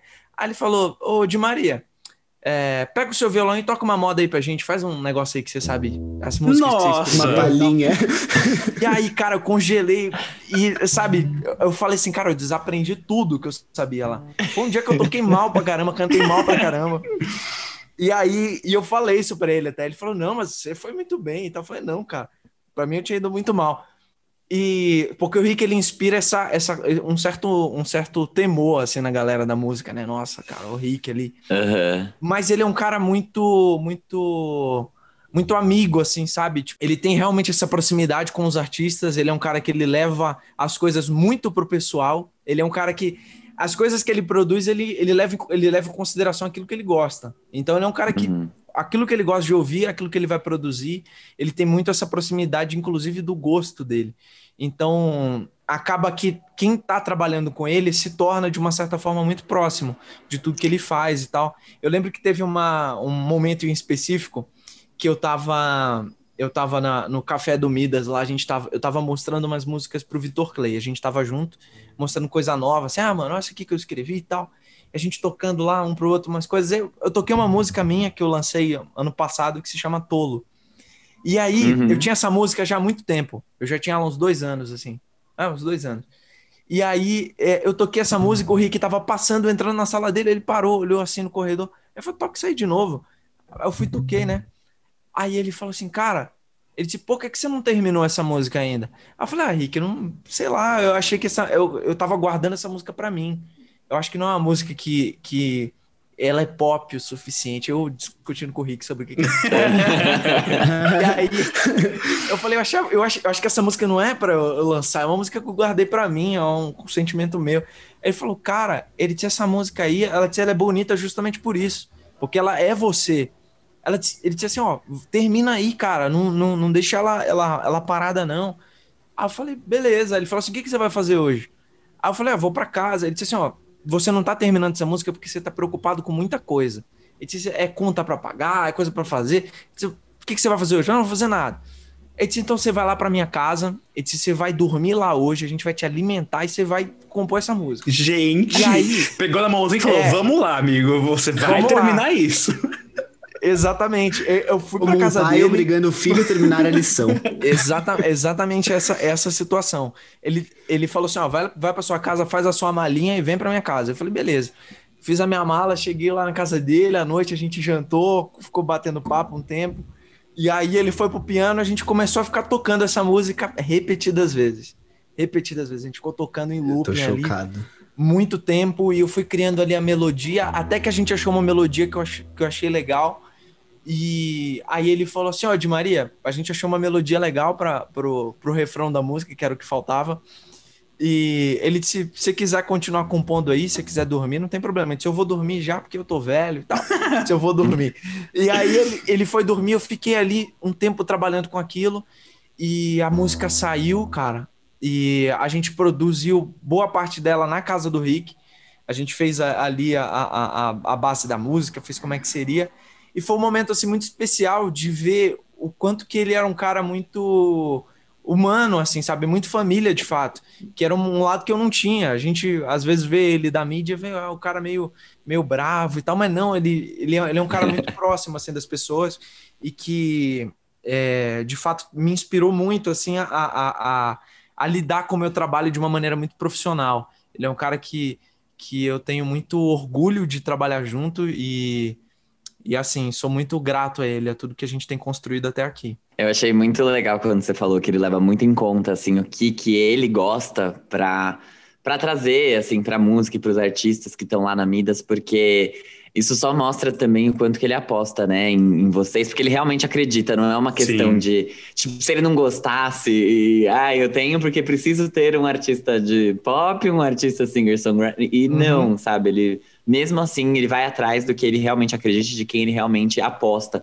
E eu, isso eu acho que dá um, um gás a mais, né, para você fazer as coisas e. Sem e dúvida, eu acho que isso é um, achei muito legal. É um, é um benefício que a música tem da gente trabalhar exatamente aquilo que a gente gosta. Então, é, talvez esse seja a coisa mais legal possível, sabe? Você ter uma profissão que ela de fato te permite e, e, e é até melhor você fazer aquilo que você gosta. Porque se você fizer aquilo que você não gosta tanto daquilo que você está falando, ou você escreve aquilo que não faz tanto sentido para você, ou você está sendo meio fake, as pessoas não vão se conectar com aquilo que você está uhum. fazendo, não vão se conectar com a arte que você está fazendo. Então, a, a, música, ela, ela tem essa grande lição, assim, pra gente, sabe? De ser genuína. E, e não é só do, do, do, do artista, né? O, o Rick é um exemplo disso, assim, para mim. Ele é do produtor, é da galera que toca, é do cara que vai lá, aperta o botão de gravar, todo mundo tem que estar na mesma energia gostando daquilo. Hum. Então, essa é uma grande lição, assim, do, do mundo da música para mim. Demais. Gente do céu, um, até me perdi. Mas o, o Fábio tinha dado um spoiler antes, que ele falou que você já lançou muita coisa, e você de fato lançou. Você já tem um EP solo, você tem um álbum com a Luísa Posse, e você lançou vários singles aí em 2019 e 2020. Mas a gente queria falar um pouquinho da Luísa, porque é a Luísa Posse, né? Tipo, é um nome Sim. extremamente enorme, extremamente reconhecido aqui no Brasil. E a gente queria saber como que foi esse processo de vocês lançarem o single Amanheceu primeiro, né? E como que foi essa parceria Isso. e como que ela depois desenvolveu e virou o álbum que vocês fizeram juntos, que é incrível. Uhum. O Amanheceu, que foi meu primeiro single com a Luísa, a gente lançou em 2018. Eu tava, eu tinha feito essa música é, em Belém, era uma música que eu tocava nos no shows de uma forma geral, e foi, a, e foi Amanheceu foi a música, na realidade, assim, Rosa dos Ventos foi a música que me, me trouxe pro Midas, uhum. mas Amanheceu foi a música que os caras falaram assim, pô, essa música é boa, cara, vamos, vamos, vamos gravar ela, essa vai ser, o primeiro single primeiro na single. Midas, né? É, foi o é, primeiro tá. single. E aí, a música tava pronta tudo mais, e o Rick tava, tava mixando a música um dia no estúdio, e ele foi falou assim: Ah, eu, eu tava em Belém nessa época, eu só soube essa história assim por, por, outro, por terceiros. E falaram que ele, o Rick tava no estúdio e disse que tava todo mundo muito emocionado com a, a, a, música, com o que tava rolando lá dentro. Aí o Rick falou assim: Cara, vou mandar essa música aqui pra uma amiga minha. Ele foi mandou pra Luísa. A Luísa é, depois ela conta. Ah, eu vi que... essa entrevista. É, ela, ela, conta que ela tava num dia extremamente triste da vida dela, assim. Ela tava andando na, na Augusta, tava numa época é, fazendo uns shows do, de uma turnê dela que ela fazia, uma turnê Michael Jackson. E aí, num dia ruim, ela ouviu aquela música e foi assim uma coisa muito especial para ela aquele momento, né? E ela, no mesmo tempo, ligou pro Rick e falou assim: Eu quero fazer uma participação com ele. E a gente topou ali aquela hora de, de, de é, é fazer aquele trabalho em conjunto. O, o Rick convidou a Luísa e é, foi assim uma coisa incrível quando eu soube a notícia de que ela tinha topado esse convite nosso. E, e ali começou uma amizade muito boa entre, entre eu e a Luísa que a gente nunca mais se desgrudou. É, eu, a partir daquele, daquele single, a gente fez parte da história um do outro diversas vezes, vários momentos juntos aí desde a gente passar Natal junto, aniversário junto. Caraca, olha é, só! O casamento da Luísa. Foi, foram momentos assim muito, muito, muito, muito de amigos assim que a gente teve assim que que maravilhoso acabou, acabou nos juntando assim e durante a pandemia agora já em 2020 todo mundo acredito que você até falou no início o Jean falou que tinha sido um ano muito produtivo para mim né 2020, na realidade, foi um ano muito difícil para todo mundo. Para mim também foi. É, foi o ano que, de fato, eu lancei mais músicas, foi o ano que eu, eu fiz mais, mais coisa.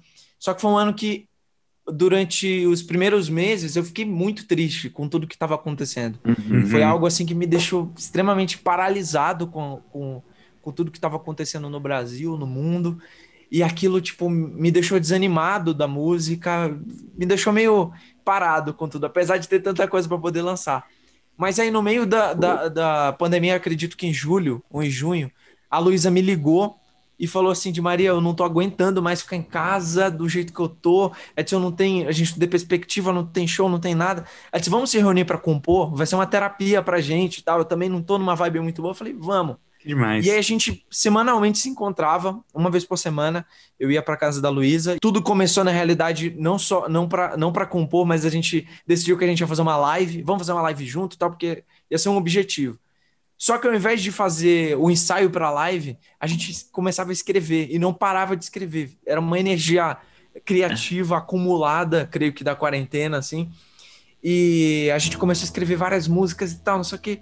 Aí falou assim, cara, isso, isso tá significando alguma coisa. A gente precisa mostrar isso para as pessoas. Eu acho que a live não vai ser o suficiente.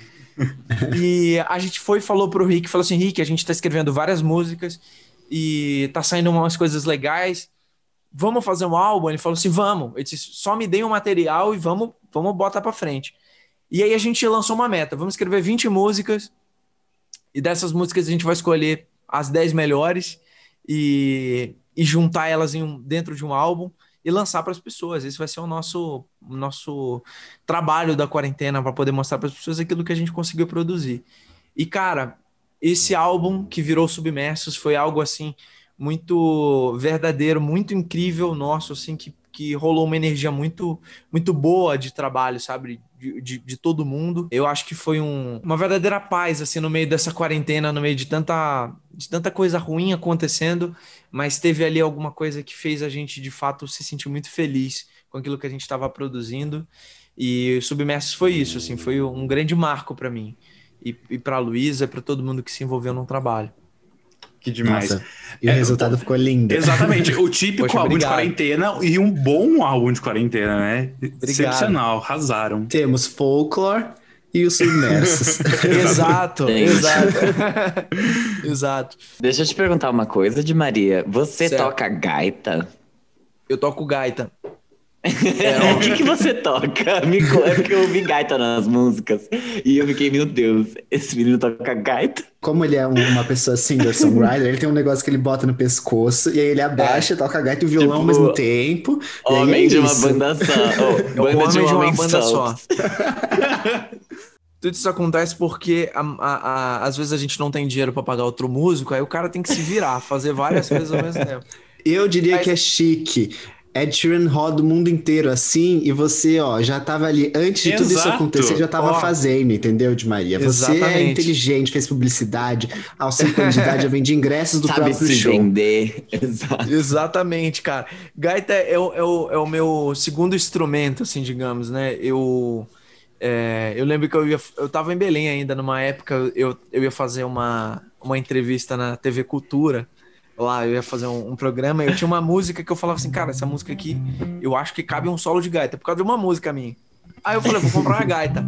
E eu não larguei aquela parada, eu fiquei tocando um final de semana inteiro e tocando, tocando, e eu fui achando outras músicas que foi fazendo parte daquela parada, e hoje a gaita é uma parada que eu coloco nas músicas que eu lanço, tanto no estúdio quanto em, em show, eu uso pra caramba, assim.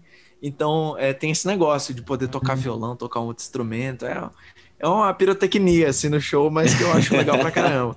Inspirado em Júlio, do Cocoricó, então ele aprendeu a tocar a gaita.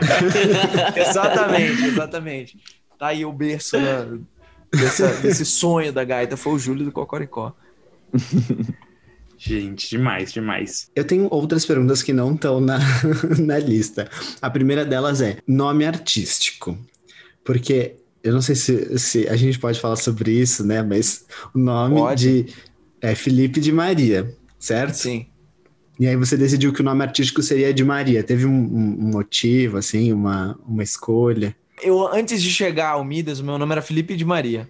É, a gente transformou esse nome na gravadora por uma questão de ser uma facilidade de a galera foi a gente fez uma reunião e tal e todo mundo falou assim cara acho que de Maria soa melhor e eu nunca fui contra o meu sobrenome, achei legal na época.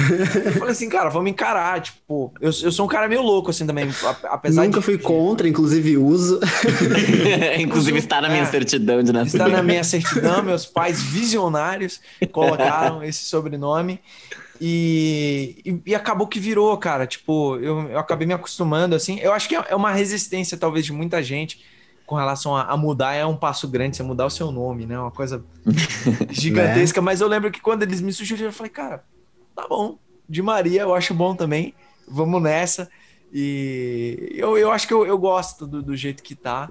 É, a minha família continua me chamando de Felipe, mas tá tudo certo. é a mesma coisa isso. comigo. É, meu nome artístico é Armin, tá tudo bem, assim, eu já aceitei. Qual, qual é o seu primeiro nome, Armin? É Gabriel.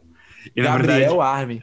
É Armelin, na verdade. É, a- é a abreviação do sobrenome. É dois passos ainda. Ah, interessante. Legal. E ele não pôde aqui- decidir, a gente só colocou Exato, Armin e falou, é foi- Armin e acabou. E diferente de você, Exatamente. que tava numa reunião. Não tem, uma, não tem um consenso aí, né? É uma coisa Não, é de não. baixo pra cima. entendi. Ele simplesmente Exato. entrou, quando ele entrou na sala, o primeiro dia da faculdade, estava definido que o nome dele era Arme. E é isso. É, e o pior de tudo é que era tipo, Gabriel é nome até comum pra nossa idade. E aí é, eu falei, ah, gente, pode me chamar de Armelin, que é na escola era muito chamado assim.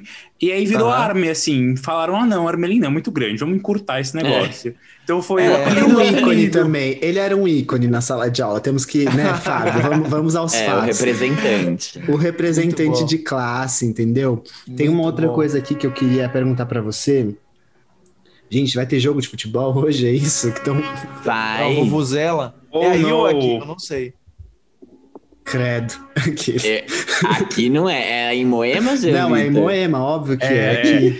É que o Jean também tem esse pequeno ponto. O Jean mora num lugar que, assim, parece que o apartamento É. dele é basicamente uma, uma câmera acústica, porque tudo. É o contrário da câmera acústica, porque tudo entra. Assim, qualquer Tudo, Ai, gente, passarinho pia na, na esquina seguinte, assim, o Jean tá ali escutando e a gente escuta junto. Nossa. É, Eu- eu como é. no encanamento, isso não é brincadeira. Cocô que desce no encanamento, a gente escuta no meio do episódio. Procissão, time de futebol, tudo, Cara, eu tudo. acho isso tudo. muito legal. Procissão. Sonoplastia, Já teve procissão. Eu, é um, eu acho muito legal, velho. Traz Eu uma acho também, porque as podcast. pessoas, elas realmente entram dentro do ambiente do podcast, né? É uma ambientação Exato. mesmo. É uma ambientação, to- torna mais verdadeiro. Eu acho incrível isso, cara. Você entendeu o farofa conceito agora? Porque é uma farofa, mas existe um conceito por trás. Perfeito. Agora tá tudo explicado. Mas eu tenho uma outra coisa pra falar com você, que é assim, eu adorei quando eu fui, tava lá pesquisando, é, eu entrei no YouTube de Midas e eu vi que tem um programa chamado Fala Mastoca. Sim. E eu amei esse programa, eu amei todos os entrevistados, eu amei as- que, que você tem vários amigos ali entre os artistas, Aham. e eu adorei esse programa. Como que foi gravar ele? E aliás, quando ele quando rolou assim, porque eu vi agora, eu achei demais o programa. Ele, ele rolou tem tempo já. Foi em. ah, eu acho que foi 2019 que a gente gravou. Eu acho que eu gravei alguma coisa ainda em 2020, no, no início de 2020. Só que a gente fez o, o lançamento, né? Que foi. Na real, ele, é pra, ele, é- ele foi para TV, para TV Music Box. E ele foi em julho. Foi durante a quarentena. A gente aproveitou para lançar durante a quarentena no- na, na TV. E a gente gravou ele no, no ano de 2019. Eu estava fazendo, na época, a- alguns shows, assim, com participações de alguns amigos. E aí, sempre que eu tinha esse, esse show, eu chamava a galera que participar comigo. Tanto que a Roberta Campos também participou. Eu lembro que ela fez um- uma participação no meu show. Eu falei assim: Roberta, eu tenho um programa e tal. Participa comigo e a gente vai bater um papo lá, super legal. É, o Jucas, inclusive, também participou. E eu acho que. Sim, foi- eu foi vi uma- muito. foi uma, foi uma parada muito legal, assim, de, de explorar um pouco dessa, dessa, sei lá, dessa minha veia comunicóloga, assim, né? Tá aí o, o publicitário comunicador, né? Ah, Valeu de alguma coisa o curso. Valeu de alguma coisa. Eu, ali naquele momento eu falei assim, agora eu entendi a minha missão, agora tá, tá tudo explicado. Não se E- arrasou demais. Ah, Rei, Rede Globo, veja isso. Seja Boninho, ó, o Big Brother tá pra começar, eu topo. Beleza, que... Presta atenção. que Eu geralmente eu sei o que eu falo, é como se eu fosse alguém. Eu amei a entrevista com a Kel Smith, assim, deu- eu achei que vocês bonitinhos, super amigos ali, eu amei Que aquilo. legal, que legal. É, foi uma coisa assim de, de, de aproveitar essa, essa parceria que eu tenho, né? Esses amigos que eu tenho assim no- dos bastidores e tentar trazer isso para para tela. Eu sou, eu, eu, acho que é muito. Vocês devem saber disso, assim, é é bem complicado às vezes você entrevistar alguém. Eu, eu ficava nervoso, assim. Eu falei, cara, eu vou ficar nervoso se eu, se eu trouxer outra pessoa. Então eu vou trazer amigos para cá e a gente vai bater um papo, vamos conversar a gente aqui, antes de deles. começar, tava, meu Deus. Não, é, é eu achei super inteligente esse negócio de ter um momento quebra-gelo aqui, pra gente poder conversar e virar amigo, né? Primeiro, achei demais. Uma baita estratégia. Vou, vou usar isso aí futuramente. Ai, ó, a gente vai fazer essa pergunta para você, mas se você não puder responder, obviamente que, que, a gente sabe que deve ter um produtor aí olhando para você, falando, não pode falar isso. Um contrato de quiser... confidencialidade. confidencialidade. Exato. mas se você quiser compartilhar com a gente alguma coisa que vai ser, sei lá, olha, pessoal, esse ano vai sair aí uma coisa super legal, tal. Vem aí, é, é o seu momento, vem aí. que você quiser Cara, compartilhar alguma coisa. Eu vou, eu vou, eu vou compartilhar porque não me falaram que eu não podia, então eu vou, eu vou dizer. Quem cala é... consente, né? É, quem é, exatamente, cara. Eu acho que eu, eu tô liberado. Eu, em 2021 a gente pretende, assim, quando tudo voltar, a vacina a gente tiver estabelecida, tiver tudo seguro, é, eu pretendo rodar com o álbum Submersos com a Luísa. A gente tem alguns planos aí de poder fazer shows. E é uma parada que a gente está realmente muito feliz de poder estar tá mostrando para a galera e querer colocar isso na estrada. Eu acho que vai ser uma, algo muito bom para todo mundo, assim, poder voltar com o pé direito, a gente poder ter show, Nossa, se divertir de novo. Super. Cara, eu, eu só não sei como é que vai ser esse negócio da gente continuar usando máscara, porque eu lembro que a, a, a parte mais legal que eu tinha do show era ver a galera cantando junto comigo. Eu uhum. sei que a gente vai usar máscara ainda por um período aí, pelo menos até todo mundo é, atingir uma imunidade é, através da vacina e tá tudo seguro, a gente poder tirar máscara. Então não sei como Consciente. é que vai ser isso. Mas, é, mas é, é uma coisa que eu quero. Aí talvez no segundo semestre a gente já, já tenha alguma coisa relacionada a isso. Outra novidade é que agora em fevereiro eu vou lançar um single de carnaval. Olha só. Ó, vai ser, Vai ser amei, a, já Eu nunca fiz uma música pro carnaval em específico, né? Eu escrever algo temático pro carnaval. Uhum. Mas eu fiz uma música pro carnaval. É, se chama Carnaval Só de Dois. E uh. ela vai vir agora em fevereiro, não sei a data, mas a gente tá produzindo aí. Foi, a gente fez um esquema meio quarentena, né? Eu produzi algumas coisas aqui de casa, uhum. mandei pra galera do Midas, eu gravei voz agora na sexta-feira, e a gente tá aí nessa produção de mixagem e tudo mais, logo logo teremos mais novidades. É isso, é um Gente, bom spoiler, né? Já valeu. Eu amei esse Eu tava zero esperando uma música de Carnaval do Di Maria, eu amei já. Demais, demais. Como a gente fala super aqui, pegou, pegou os gays de calças curtas. É, Olha só, os três aqui. Espero que vocês gostem. Espero que vocês gostem. Ah, a gente com certeza vai gostar. E aí, você quer, como, como o Rick Bonadil fez com você, ele te pegou de calças curtas na, na, na sua entrevista para entrar na Midas, dar uma palhinha pra gente de Pode alguma ser. música? Pode ser. É, vocês têm alguma que vocês queiram ouvir ou não? Ah, eu posso escolher. Assim, se for para pedir. certo. Quer pedir tolo, G? A gente gostou de tolo. Eu vocês gostei de, de ela. Uhum. Certo. É, eu, então, é, são sei. as músicas que. Uma das acredito que sejam um, essas músicas que a galera mais gosta, né? Ela talvez seja a mais conhecida, porque tocou muito na rádio e tal. Eu vou dizer ela, eu pode ser? De ela. Pode. pode. Pode ser ela? Sim, você que manda, eu só quis ser é educado com o Jean. Porque o Jean tinha dito, ah, eu gostei muito de tolo. E eu falei, tá bom, vai, vou sugerir tolo, porque eu também gosto. Admiro a sua generosidade.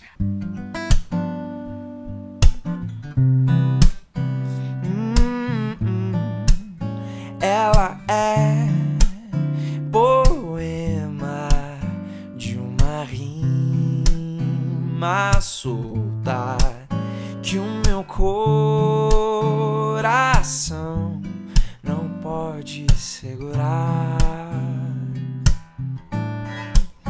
Ela é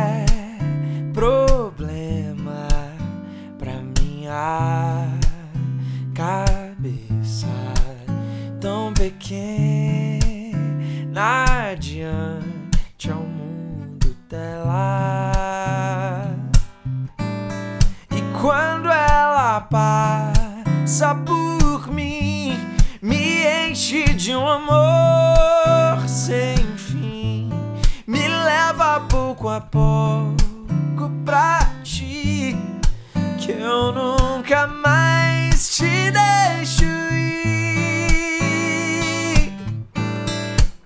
Ela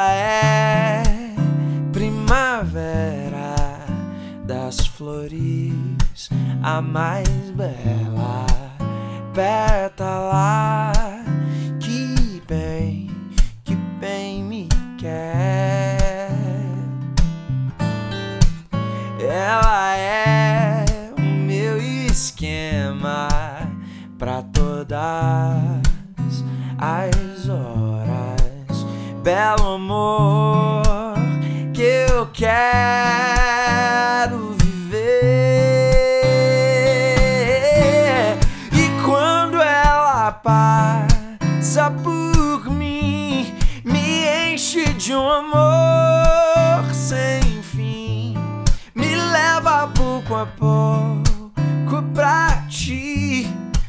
Que eu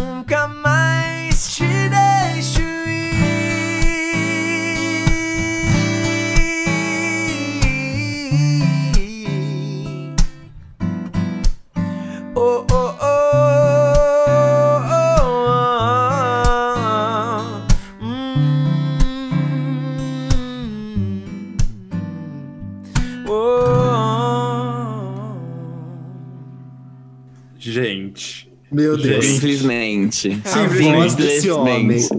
A voz desse homem. Gogó. Cristina Aguilera teria inveja. Nossa. Nossa. Eu acho a letra dessa música tão linda. Ó, Cristina Aguilera, se você estiver me ouvindo, eu quero um feat, por favor. Nossa. Por favor, por favor. Vem aí Say Something versão Nossa, muito... pelo amor de Deus. É perfeito, Meu Deus. cara. A perfeição. galera, obrigado. Feliz que vocês curtiram. Eu tenho uma coisa pra te falar. eu. Pode dizer. Ó, tem uma amiga nossa que é Hum. cantora. Eu acho que você ia gostar de conhecer ela. Vocês não acham, Sério? gente? Vocês sabem de que eu tô falando. Sei. Ela se chama Malu Magri. Eu vou pedir pro Fábio mandar. Eu não sei como que a gente pode te mandar isso, mas ela tem Manda um clipe Instagram, maravilhoso.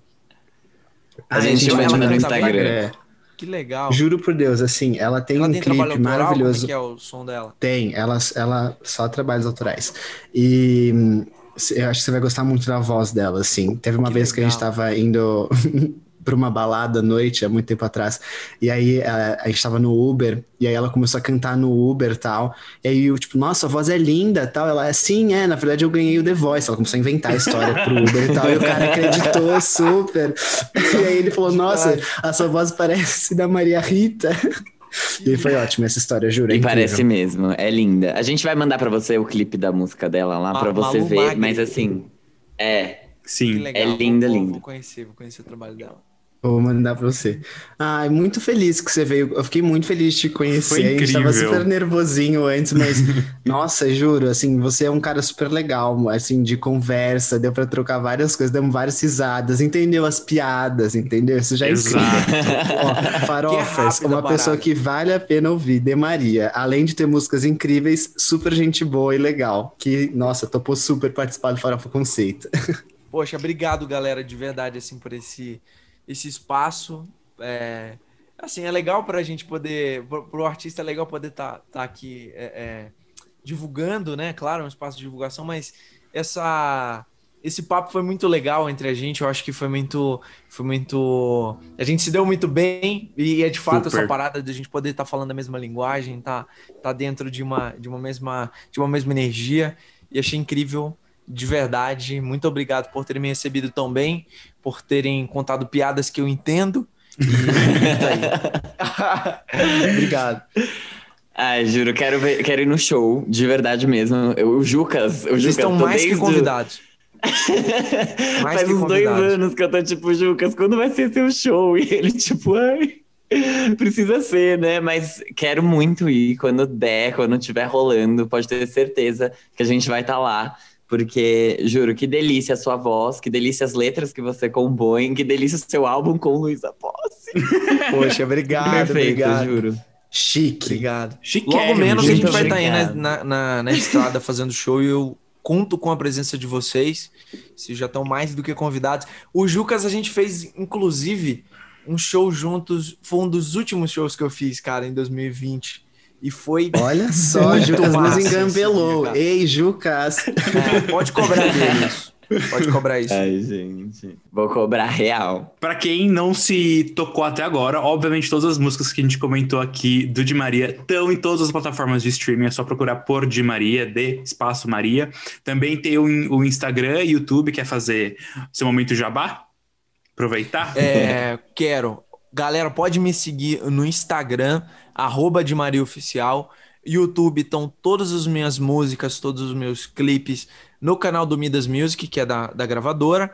É. que mais? É isso. Se quiser. Ah, eu, eu comecei a entrar no TikTok aí também. Tô fazendo umas palhaçadas lá de vez em quando. Ah, e o Fábio também. Ó, tá vendo? Jean também, só eu que estou aqui que não participo dessas coisas. Mas o Jean também É, faz é, o negócios. TikTok é uma parada que abrange os adolescentes, a galera da nova geração, então eu tô tentando me inserir nesse meio ainda. Da... Ainda é meio complicado, mas eu tô lá também, é, de Maria Oficial.